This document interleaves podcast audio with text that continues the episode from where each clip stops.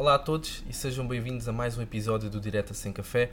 Nesta temporada vamos abordar a Agenda de 2030 para o, para o desenvolvimento sustentável. Hoje vamos falar sobre o tema relacionado com a saúde, qualidade, bem-estar, tanto humano como animal. Tenho comigo hoje a doutora Ruth Teixeira. Importa-se de apresentar para, para as pessoas. Sim, claro. Uh, pronto, meu nome é Ruth Teixeira, sou uh, doutorada em uh, Clínica de Pequenos Animais, sou professora aqui na Lusófona. A minha área mais de intervenção neste momento é radiologia, portanto sou imagiologista prioritariamente. Um, Interessei-me inicialmente por medicina geriátrica, portanto muito habituada à ligação animal-pessoa com os velhotes. Um, e acho que não há assim mais coisa para dizer. Uh, portanto, professora, o que é que me pode falar sobre saúde de qualidade? Hum. Então, primeiro nós temos que falar um bocadinho sobre o conceito do que é que é saúde, não é? Porque nós podemos ter vários tipos de saúde.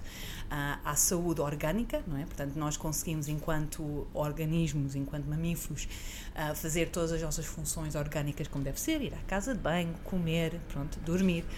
E depois há a saúde psicológica, que apesar de tudo, hoje em dia ainda temos muita ideia que o cérebro é à parte, não é? Ainda há muito estigma à volta da saúde mental. Mas na realidade, a saúde mental, o, o, o cérebro é um órgão, tal como o coração. Um, portanto, quando nós temos arritmias ou sentimos mal do coração, nós vamos ao médico, é? nós vamos ao médico para ver como é que se passa no coração e, se for necessário, tomamos medicação para voltar à normalidade da nossa saúde, aí da saúde física, não é? Um, e cada vez mais percebe-se que a saúde mental, efetivamente, não é nada mais, nada menos do que um órgão que também às vezes precisa de ajuda e é importante ir, como nós vamos a cardiologistas para o coração, nós vamos a psicólogos ou psiquiatras para o cérebro. Portanto, é muito importante perceber que, apesar de existir essas duas distinções, na realidade é uma só saúde, o que também encaixa um bocadinho no conceito do One Health, que de certo uh, os, os, nossos uh, espectadores, será? Ainda est uh, estão um, habituados a ouvir e o One Health hoje em dia é o conceito de uma só saúde, não é? Portanto, já não é a divisão de saúde orgânica, saúde mental, saúde do cão, saúde do gato, saúde do ambiente, é de facto todos nós, enquanto membros desta Terra, fazemos parte de, do organismo, o chamado Mother Earth, ou Mãe Terra, um, e que eh, todos nós contribuímos para o bem-estar e saúde dessa terra.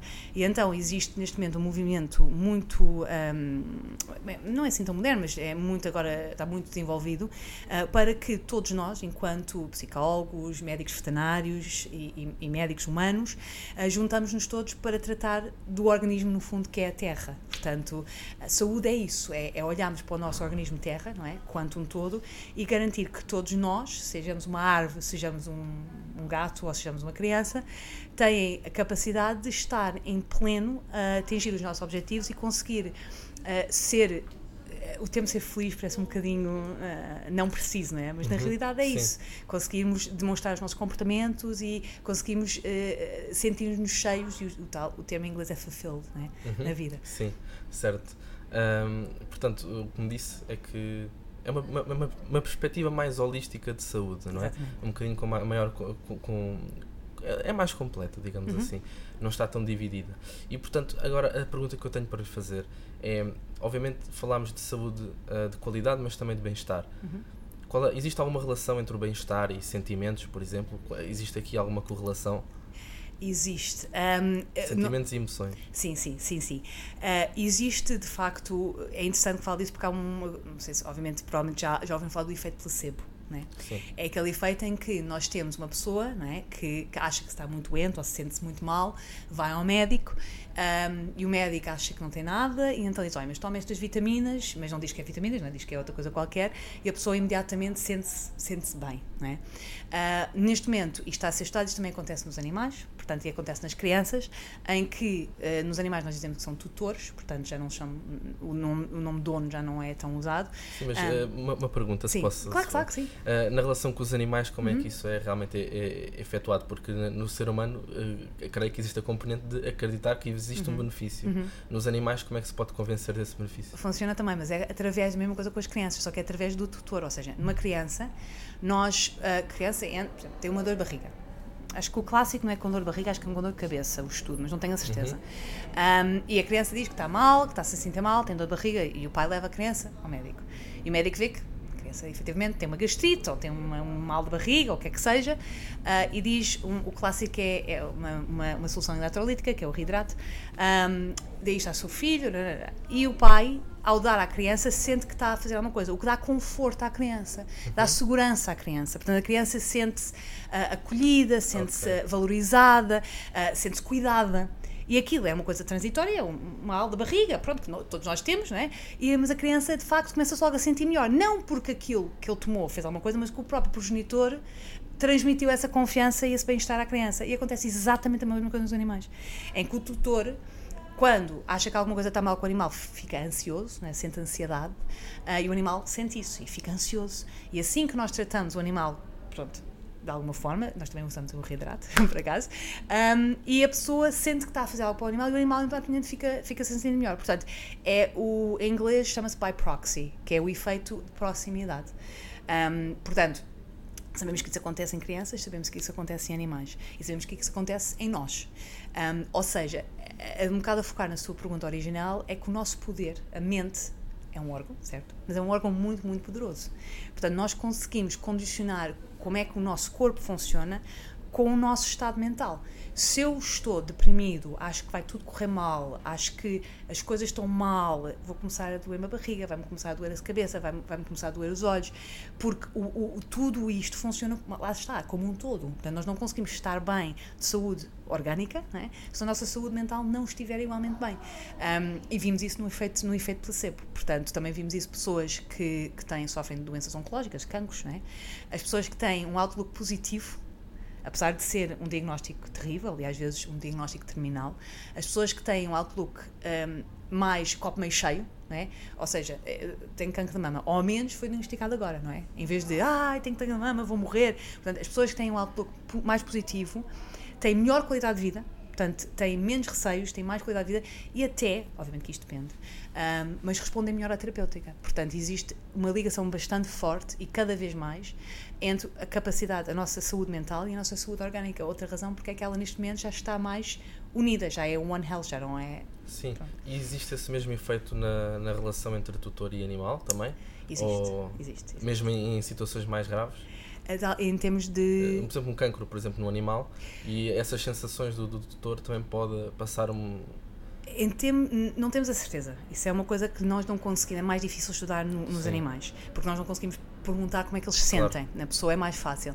O que nós vimos é que pessoas que têm a atitude de copo meio cheio com os seus animais, que não estão sempre a dizer ai, coitadinho do meu cão, vou perdê-lo, que estão mais a dizer, olha, pronto, uh, são 14 anos, mas pelo menos tive 14 anos com o meu cão, é 14 anos espetaculares.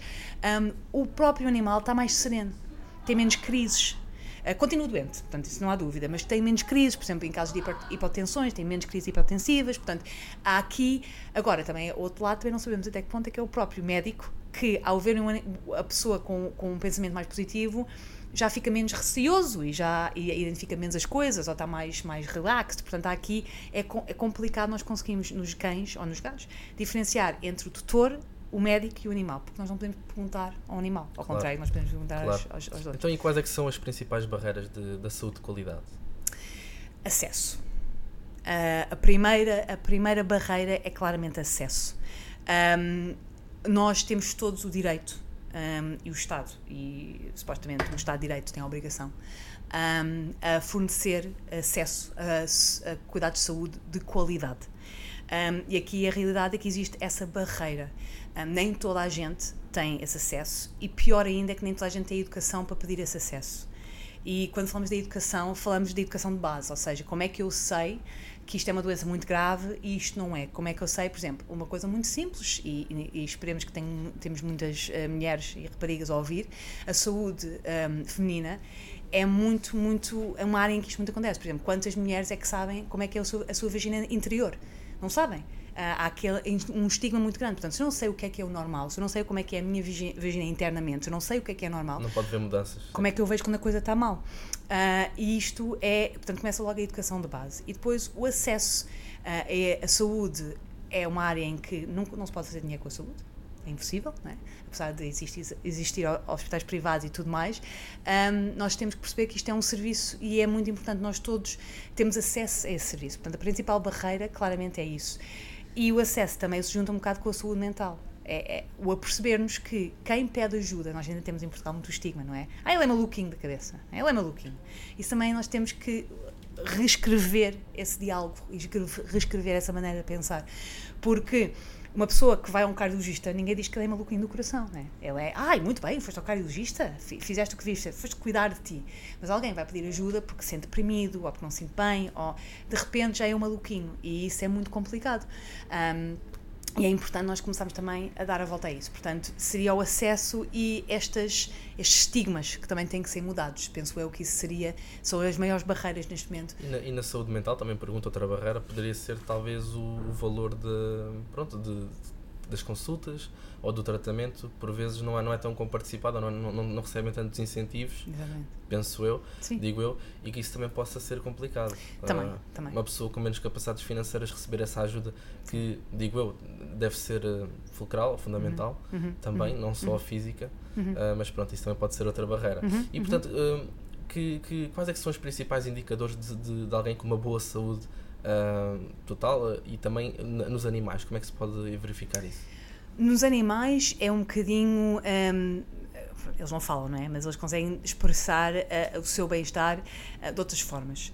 Hum, normalmente nós dizemos que, o- que o- o- um animal, seja humano, seja de outra espécie, está bem quando consegue exprimir os seus comportamentos naturais é? e conseguir hum, respeitar as suas necessidades fisiológicas. Portanto, fazer cocó, fazer xixi, comer ah, e conseguir exprimir o seu comportamento e estar livre de medo e estar livre de dor. Que são os, os, ah, as cinco liberdades em que nós falamos quando nós dizemos que o animal tem que estar bem. Isso aplica-se aos humanos também. Hum, portanto, isso é a base. É uma pessoa estar, conseguir exprimir o seu comportamento natural e isso pode ser uma coisa, obviamente, que temos que um, não é aceitável, por exemplo, um cão que vive connosco não é aceitável, nós dizemos que o cão morde, não é? Então é dentro do, do que é correto e o que é adequado na situação em que o animal está, não é? Só que uma pessoa quer ah, ah, tirar uma arma e matar alguém, isso não é exprimir o comportamento natural, tá bem? O comportamento natural é aquele que, por exemplo, nós estamos neste momento a exprimir Claro. o comportamento natural dos primatas, né? que é Claro. conversar. Um, o estar livre de dor, o livre de medo, né? direito a, a- ao- direito à proteção e, e à. Disse livre de dor, disse livre de dor, livre de medo. Um, também ter comida, ter casa, um, ter aquelas partes basilares de, do, daquela, nós temos uma pirâmide de necessidades. E a base de pirâmide de necessidades é mesmo essa: é o, a comida, um, a- ter teto e depois ter, estar livre de dor e livre de medo. E depois tudo o resto cresce acima disso. Um, portanto, isso é que é, é, é a base de tudo mais. Claro. Quais é são as suas previsões e expectativas para a saúde de qualidade nos próximos anos?